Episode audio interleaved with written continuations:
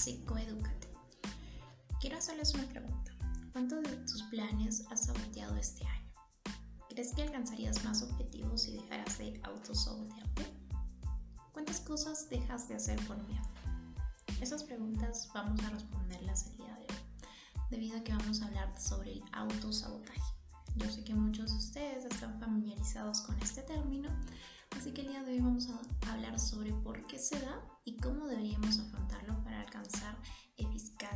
nuestros objetivos. Acompáñenos en este segmento.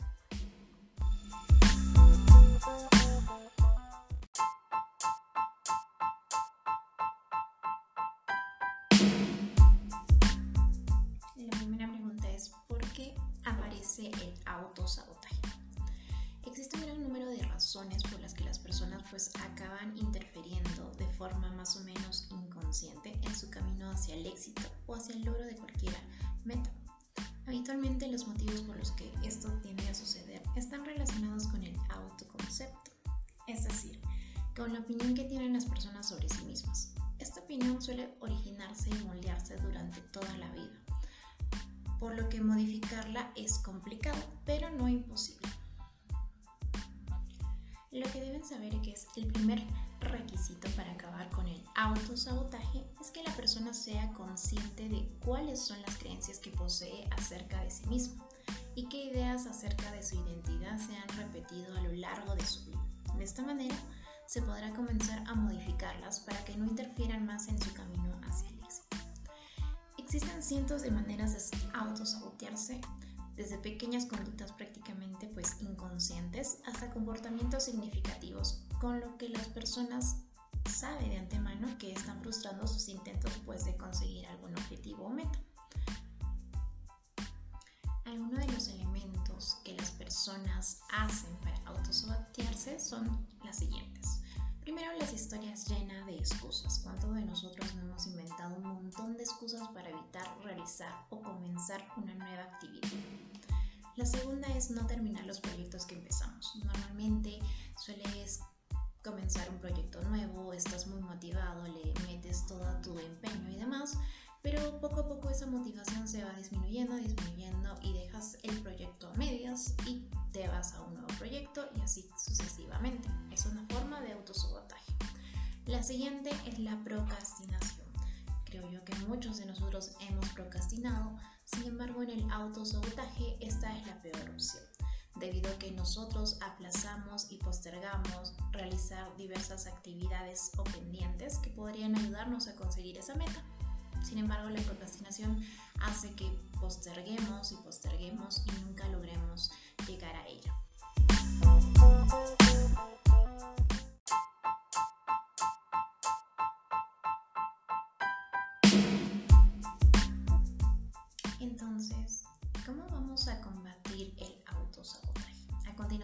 Voy a dar cinco claves que ustedes pueden aplicar y ponerlas dentro de su rutina diaria como una forma de hábito para que ustedes puedan combatir eficientemente el autosabotaje.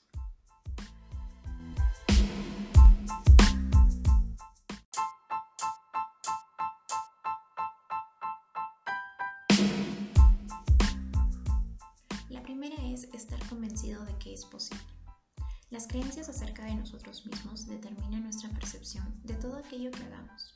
De esta forma, si creemos de antemano que no vamos a conseguir algo o creemos que no vamos a estar a la altura, seguramente esto acabe sucediendo.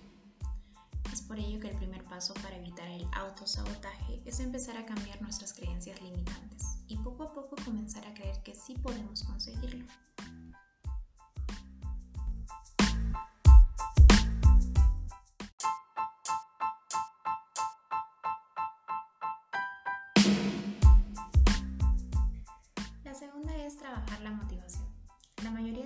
Las personas no llegan a ver sus proyectos o aspiraciones hechas realidad porque pues no poseen la técnica o la habilidad necesaria para trabajar y desarrollar su motivación. Por lo que muchas grandes intenciones o grandes ideas no llegan a ver la luz solamente por el hecho de que la motivación y el compromiso han ido decayendo durante el trayecto. Algunos consejos para mantener la motivación recordar por qué hemos empezado un proyecto y comprometernos con él son los siguientes. Lo primero es escribir tus metas y objetivos. Utiliza un diario y anota allí todas tus intenciones, deseos y sueños. Créeme que esto te va a ayudar a que concretices y tengas más en claro cuáles son esos objetivos. La segunda es contarle a los demás. Una de las mejores formas de comprometernos con nosotros mismos es contar lo que nos proponemos a algunas personas de nuestro entorno. Créeme que sentirás un mayor compromiso con tus metas. El tercero es hacer un plan pequeño. Para quitarnos ese miedo que nos provoca lo desconocido, lo ideal va a ser pues poder crear ese plan, plasmarlo, el paso a paso, empezar a ganar la seguridad en nosotros mismos que va a ser necesario pues para empezar este nuevo reto que nos vamos a proponer.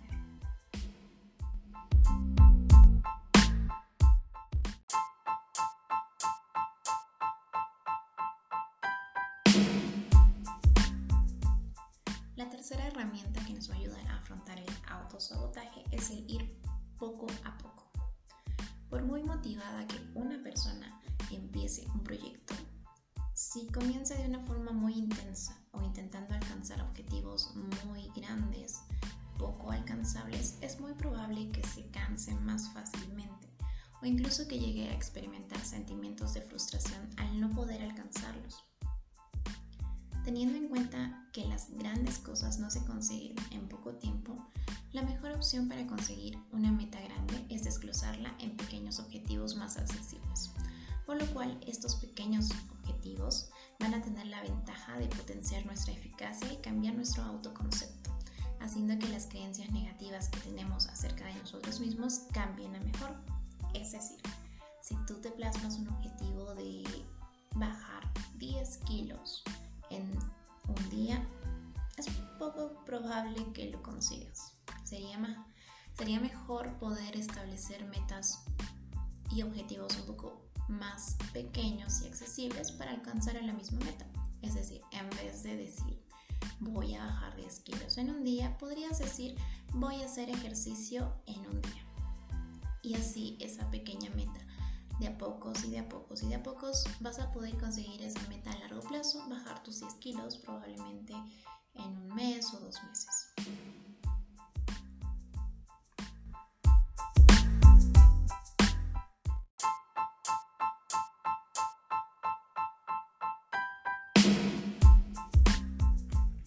La cuarta herramienta es ser consciente de que no será un cambio sencillo.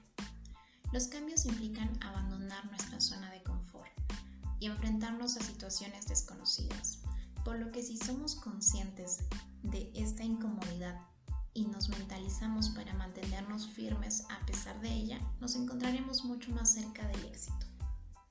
Es decir, debemos estar preparados psicológicamente para lo que vamos a enfrentar.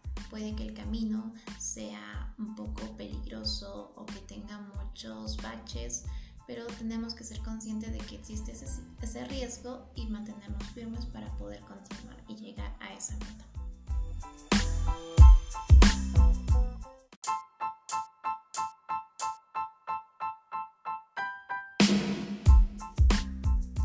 La quinta herramienta es conocer las influencias externas.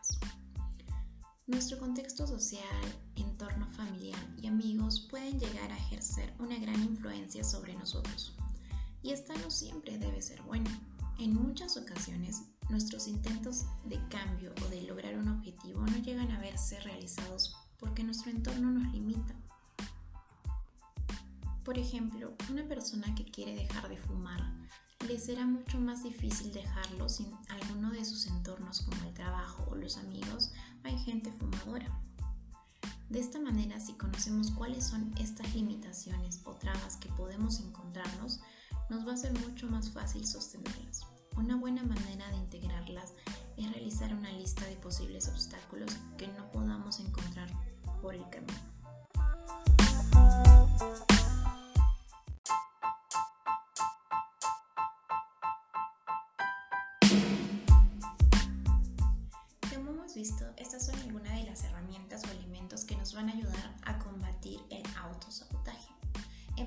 A introducirlas en nuestra vida y así podremos salir de nuestra zona de confort y empezar a alcanzar esas metas u objetivos que te trazas. Gracias por escuchar este episodio en nuestro podcast Psicoeducate. Nos vemos la próxima semana.